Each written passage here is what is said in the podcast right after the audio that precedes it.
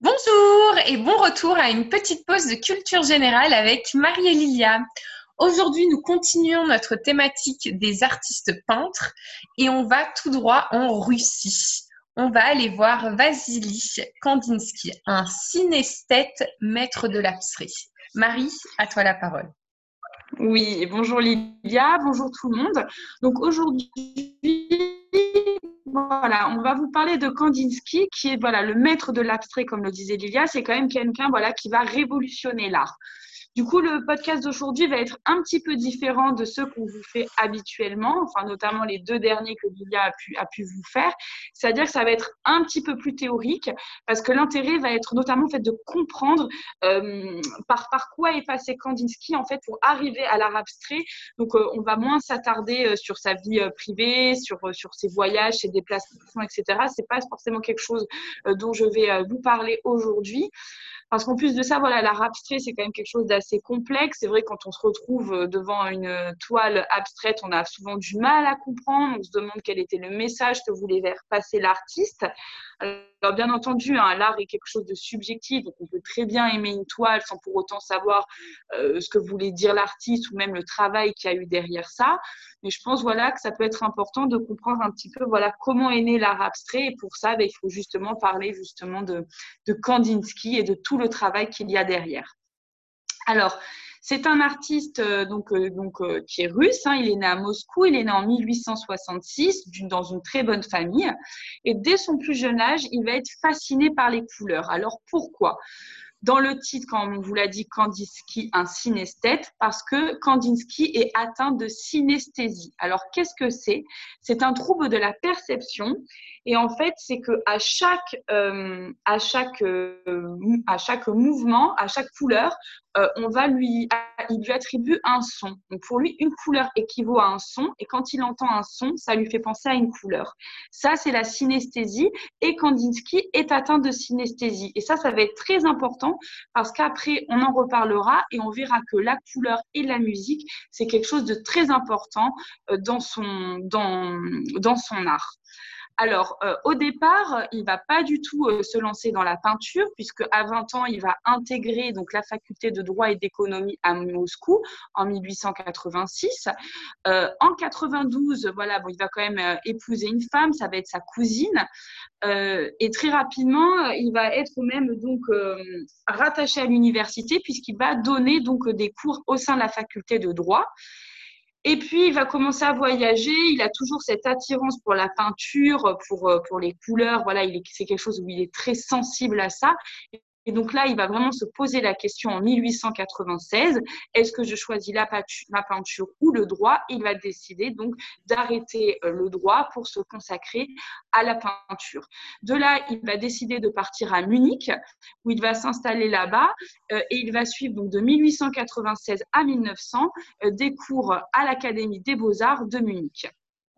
Euh, en 1901, donc très rapidement, hein, euh, Kandinsky, donc voilà, il a une certaine maîtrise, mais très rapidement, il va vouloir quitter l'académisme et il va fonder avec des amis peintres le groupe le Phalanx. Euh, l'intérêt, en fait, c'est qu'il va donner des cours donc à, d'autres artistes peintres, et le but, en fait, c'est de, créer des nouvelles techniques de l'art, les, les techniques de l'art de demain. Et c'est-à-dire pour ça euh, de s'éloigner de l'académisme où on ne sera plus dans la reproduction de modèles, de paysages, de sculptures antiques. Voilà, c'est vraiment une conception qui est nouvelle. Euh, de là, il va commencer à faire des expositions. Il va avoir sa première exposition euh, de peinture en 1902 à Berlin. il va également, en fait, en fait, avant même d'être un peintre, il est un véritable théoricien de l'art au sein du groupe la, la, phalanx, il donne des cours et surtout, en fait, il, a, il, arrive à avoir une véritable réflexion sur son travail, ce qui lui permet en fait de l'expliquer, d'aller toujours plus loin dans la réflexion et il va toujours réussir à pousser donc euh, ce, vers quoi il veut tendre et ensuite donc il sera l'abstraction. Euh, donc, euh, il va, en, il va en 1904 euh, exposé à Paris, hein, donc dans une, dans une ça s'appelle tendance nouvelle. Et ensuite, c'est de là, il va avoir beaucoup d'expositions et euh, il va euh, également donc euh, y avoir la dissolution à la même année, alors qu'il commence à exposer, il va y avoir la dissolution du groupe La Phalanx. En parallèle, il va divorcer, il va se séparer de sa femme. Et quand en fait il va se séparer du groupe, c'est à ce moment-là qu'on va voir en fait que dans les peintures, euh, on ne retrouve plus, ça y est, de visage humain, euh, à l'exception d'un seul tableau en 1904 qui est Russie traditionnelle, où on va voir, euh, il semblerait que ce soit des paysans et des nobles devant un mur d'une ville, mais sinon, ça y est, on commence à avoir de moins en moins en fait de choses qui sont complètement en fait on commence un petit peu à, s'éloigner donc euh, de, de, l'académisme et on commence à, avoir moins de visages, etc. Et hum, du coup, Marie, est-ce qu'il y a une œuvre à cette période qui annonce vraiment euh, l'abstrait, l'abstraction? Oui, bien sûr. Alors, c'est dès 1900, justement. Donc, tu vois, là, je te disais, même 1904, on peut voir encore un petit peu de visage, mais dès 1900, il va faire une œuvre vraiment qui annonce l'abstraction. Ça s'appelle Le Cavalier Bleu. Alors, le cavalier bleu, il faut vraiment retenir ce nom, parce qu'après, j'en reparlerai pour autre chose. Donc, ça va être intéressant de, garder euh, le titre de cette œuvre euh, euh, en tête. Alors là, en fait, c'est un personnage hein, qui porte une cape. Et en fait, on, voit sur ce tableau, hein, pour ceux qui veulent en même temps parallèle le regarder, qu'on commence à avoir des touches colorées qui vont former le, le cavalier, mais qu'en fait, les touches, en fait, c'est plus du tout quelque chose de net. On commence à avoir quelque chose en fait où il n'y a plus les détails précis du, cavalier. Et donc là, on commence à sortir justement de cette précision qu'on peut avoir dans les peintures de, cette époque.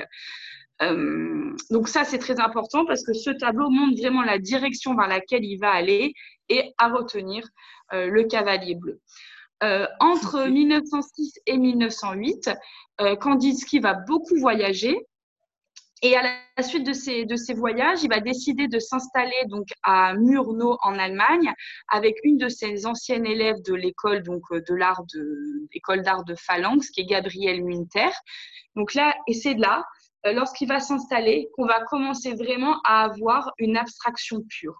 Par exemple, la montagne bleue, qui est un tableau donc qu'il a fait sur cette période, et là où vraiment euh, on voit que la couleur, elle est vraiment appliquée indépendamment de la forme, c'est-à-dire qu'il n'y a plus vraiment de relation entre la forme et la couleur. C'est deux choses vraiment qui vont se dissocier sur la toile.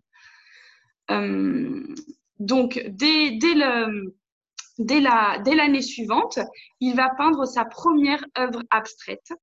Euh, là, on s'éloigne complètement de la figuration, de l'imitation de la réalité. On va vraiment vers une création qui est pure, euh, c'est vraiment donc c'est une création et on va vers le spirituel.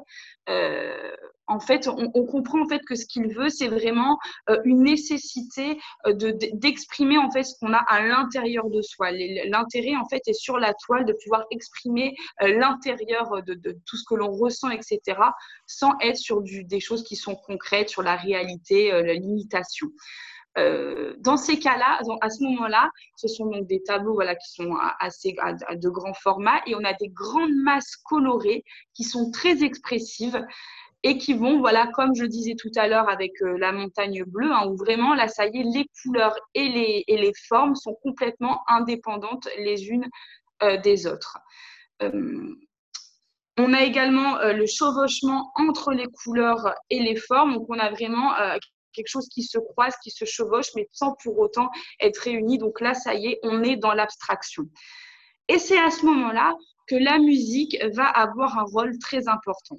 Donc, comme je disais tout à l'heure, c'est un absthète. Et en fait, pour lui, la musique est très importante parce que d'elle-même, en fait, la musique est quelque chose qui, par naissance, est de abstrait. Euh, c'est, la musique est abstraite par nature. Et donc, pour lui, il va vouloir intégrer la musique dans, dans ses toiles. Et pour les intégrer, notamment, c'est en donnant notamment des noms musicaux à ces toiles. On va avoir les improvisations. Là, c'est pour les toiles qui vont être peintes assez rapidement par Kandinsky. Et on a les compositions. Là, ce sont les toiles où il a travaillé beaucoup plus longtemps dessus. Voilà, où vraiment il a, il a, il mis du temps, il a mis beaucoup d'énergie, où il y a une énorme réflexion autour de ces toiles. Et dans ces cas-là, il les appelle les compositions. Donc, ça sera des compositions avec des chiffres derrière hein, pour les distinguer les unes des autres. Et donc, euh, à ce moment-là, donc vraiment, il intègre la musique également, donc dans ce mélange de, couleurs donc qui sont très vives. Il va y avoir en 1911 euh, la euh, création de l'association Le Cavalier Bleu. Hein, je vais le dire en français, je ne vais pas me lancer en allemand. Avec, avec Franz Marc. en fait, c'est un groupe de l'avant-garde expressionniste et ils vont faire des publications donc, via donc, cette association Les Cavaliers Bleus et où là, les artistes, ils sont vraiment tous proches de, l'idée qu'a Kandinsky de l'art, avec comme objectif vraiment de renouer l'art à la spiritualité. Donc là, on revoit justement ce que je disais tout à l'heure, où il y a l'importance de la spiritualité dans ses œuvres. Euh, et là, ce groupe va être encore une fois une étape très importante pour l'art abstrait. Je vais reprendre une phrase, par exemple, qu'avait dit euh, donc Kandinsky. Notre but est de montrer dans la variété des formes représentées comment le désir intérieur des artistes se réalise de multiples façons. C'est très joli. Mais Marie, pourquoi le cavalier bleu comme, euh, comme nom de groupe? Alors oui, bon, voilà, donc déjà, bon, le cavalier bleu, ça a été une œuvre importante, mais aussi parce qu'en fait, pour eux, ça va symboliser quelque chose. Pour lui, les cavaliers, les chevaux, c'est pour symboliser la quête de liberté. Et le bleu, ça va aussi bien euh, évoquer le détachement du réel que le rapprochement de la spiritualité. Donc c'est pour ça qu'ils vont utiliser ce nom pour la formation de ce groupe qui va faire des publications, hein, parce que c'est encore une fois assez théorique. On fait des publications en fait pour montrer euh, ce, nouvel, euh, ce, nouvel art hein, qui est en train de naître à ce moment-là. Et c'est un, malheureusement, ça va être assez court, hein, parce que c'est fondé en 1911, mais en 1914, ça va prendre, les projets prennent fin parce qu'il y a l'arrivée, enfin, il y a le commencement de la Première Guerre mondiale. Donc, en fait, le groupe va, va disparaître et Kandinsky va rentrer en Russie. Et de là, Lorsqu'il rentre en Russie, il va avoir un rôle assez important puisque de 1918 à 1921, il va s'occuper de la politique culturelle de la Russie. Alors, qu'est-ce qu'il va faire? Il va, faire il va réformer les musées, il va être également donc, au, au cœur de l'organisation de l'Institut de, culture artistique à Moscou. Et euh, il est tellement pris donc, dans tous ces projets, donc, ce remaniement qu'il va y avoir au sein de, la politique culturelle en Russie, qu'il va très peu peindre pendant cette période. Euh, entre juste avant, il va rencontrer une femme qui est Nina Andreevskaya. Voilà, on ne va pas me reprendre sur la prononciation du nom russe. Et ça va devenir son épouse. Ensuite, ça sera son épouse. Euh, ça sera son épouse avec qui il va se marier. Alors, quand ensuite, euh, parce qu'il faut savoir en fait, c'est que euh, les soviétiques après, donc quand ils vont être au pouvoir, en fait, ils vont y voir euh, ils vont voir l'art abstrait comme quelque chose qui va être notif, nocif, pardon, excusez-moi, nocif pour les idéaux socialistes. Donc en fait, il va y avoir des barrières. L'art abstrait ne sera pas bien vu par les soviétiques et c'est même quelque chose voilà, qui va être presque prohibé. Et du coup, en fait, euh, Kandinsky va être appelé en Allemagne et il va repartir en Allemagne en 1921 et il va aller en mission donc, au Boos de Weimar, qui est donc euh, une école. Et est-ce que, est que tu peux nous en dire plus sur euh, ce, ce BOOS et euh, ce, qui, ce qui va se passer? Bien sûr. Alors, donc le BOOS, c'est une école d'architecture et d'art avant-gardiste. L'objectif, c'est quoi? C'est de fusionner les arts plastiques et les arts appliqués sans en fait qu'il y ait de hiérarchie. C'est-à-dire qu'on ne veut plus dire qu'il il existe l'art majeur et l'art mineur. C'est-à-dire que dans les arts majeurs, par exemple, on compte l'architecture, la peinture, la sculpture, et les arts mineurs, il y a le design, la mode, le graphisme. Eh bien, dans cette école, on ne veut plus faire de distinction en disant, ben, ça c'est l'art majeur, ça c'est l'art mineur. Tout est, sur un pied d'égalité et c'est le principe de cette école avant-gardiste. Il y a de nombreux artistes qui vont adhérer à l'école. Donc, on a bien entendu Kandinsky, mais on a même Paul Klee qui va être au sein de cette école donc, du BOS de Weimar. Euh, Kandinsky, encore une fois, va donner des cours. Hein. Donc, on voit quand même justement un peu cet intérêt toujours pour la théorie et pour pouvoir, en fait, euh, toujours enseigner. Euh, Ouais, toujours. Il veut toujours transmettre le savoir. On l'a vu même en droit. Il a été euh, prof à la fac de droit. Euh, il a fait euh, donc ses différents. ensuite, après, il a quitté l'académie des beaux-arts à, à, pour former ses propres ateliers de peinture. Donc, il a toujours ce, ce, désir de transmettre. Et au BOOS, il va donc il va étudier pour lui-même, mais il va également donc donner des cours. Et là, il va reprendre sa théorie des couleurs et il va ajouter de nouveaux éléments, la forme géométrique. C'est-à-dire que euh, la forme géométrique, à ce moment-là, quand il est au Boos, va avoir une, extrême importance dans les œuvres de Kandinsky à partir de cette, de cette date. C'est-à-dire qu'il quitte en fait la, spontanéité, la spontanéité, spontanéité, spontanéité pour une rigueur géométrique. Donc vraiment, il, change complètement de style, mais tout en gardant l'importance de la couleur, parce que comme, euh, pour le rappeler, hein, la couleur pour lui va, va, va, avoir un, lien avec un son, et la musique pour lui c'est quelque chose d'abstrait, et on ne peut pas en fait ne pas intégrer justement cette, cet aspect-là euh, dans l'art abstrait. Euh, donc du coup, voilà, c'est comme ça qu'il va commencer à changer de, de, de, style pictural. Est-ce que tu peux nous redonner un exemple d'œuvre de, de, de, référence clé euh, comme œuvre? Comme ça, euh, on peut avoir une idée, tu sais, de, tous les styles. Bien sûr. Alors voilà, là, vous pouvez regarder si vous souhaitez l'œuvre qui s'appelle Jaune, Rouge, Bleu, qui est une œuvre de Kandinsky qui a été faite en 1925. là, c'est une très grande toile. Elle fait quand même 2 mètres de large, donc euh, c'est quand même assez. c'est une œuvre qui est assez impressionnante. Donc là, en fait, euh, chaque couleur va être rattachée à une forme géométrique. C'est-à-dire que le rectangle est jaune, la croix est rouge, le cercle est bleu foncé. Donc on retrouve les, couleurs dans le titre du, tableau et euh, chaque couleur ensuite est rattachée à une forme géométrique sur la toile. On a également des lignes droites, des arcs de cercle et des damiers colorés qui vont venir s'intégrer sur cette œuvre-là. Euh, si par exemple ceux voilà, qui, veulent regarder, hein, ils verront, parce que c'est vrai, par exemple, un autre artiste qui est vraiment connu pour ses formes géométriques, c'est euh, Mondrian, mais c'est vraiment complètement différent du style et, euh, de Mondrian, où c'est des formes géométriques qui vont être minimalistes. Kandinsky n'est pas du tout sur le même chemin. Voilà, on peut retrouver des similitudes, mais pas tant que ça. Il se distingue quand même. Kandinsky va vraiment suivre sa propre conception de l'art euh, et on ne peut pas vraiment le rattacher à un autre artiste au même moment qui, euh, même s'il a fait également euh, des formes géométriques, c'est vraiment un art qui est complètement différent. malheureusement, le Boos, hein, on est quand même dans une période, là on est une période de l'entre-deux-guerres, on le sait tous, qui a commencé à avoir la montée des, nazis du nazisme en Allemagne. Et donc, d'abord, en fait, on va voir les parties de droite euh, qui sont hostiles au BOAS. Et donc, l'école, en fait, elle va connaître différents déménagements. Elle va devoir d'abord quitter Weimar pour se rendre dans une autre ville, etc.